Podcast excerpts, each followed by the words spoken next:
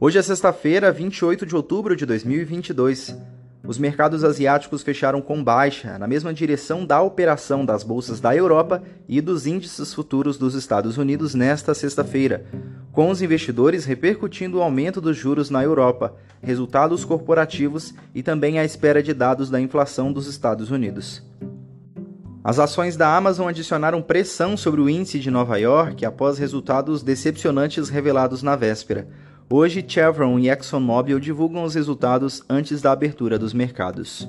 O índice PCE, indicador de inflação preferido do Fed, sai às 9h30 no horário de Brasília. Além dele, ainda estão previstos os sentimentos do consumidor e pesquisa de condições de negócio de Michigan, nos Estados Unidos.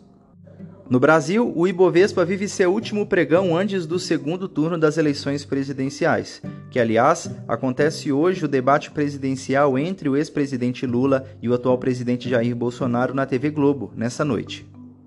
Em indicadores, o GPM, índice usado para reajustar os contratos de aluguel, sai às 8 horas da manhã, e o Itaú prevê uma deflação mensal de 0,9% de setembro para outubro.